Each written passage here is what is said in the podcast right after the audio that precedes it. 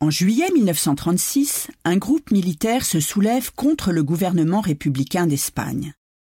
Le général Franco prend la direction de l'armée d'Afrique qui rejoint la péninsule ibérique depuis le Maroc où elle était stationnée. C'est le début de la guerre civile. En 1937, le bombardement de Guernica opère une révolution dans l'activité artistique de Pablo Picasso. Son œuvre devient politique. À cette époque, l'artiste dit dans toutes mes œuvres d'art récentes, j'exprime clairement mon aversion pour la caste militaire qui a plongé l'Espagne dans un océan de douleur et de mort. Peint peu de temps après Guernica, son tableau intitulé La Marquise conteste ainsi l'infamie de la guerre.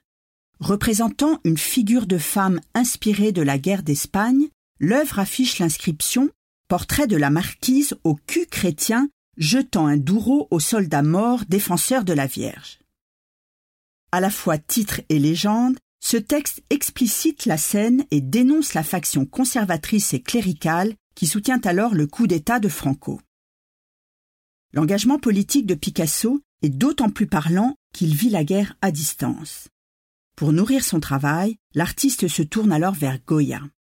La laideur de la marquise, dont le coup monstrueux paraît inhumain, nous renvoie à cette source d'inspiration. La monstruosité de la guerre est encore manifeste dans Songes et mensonges de Franco.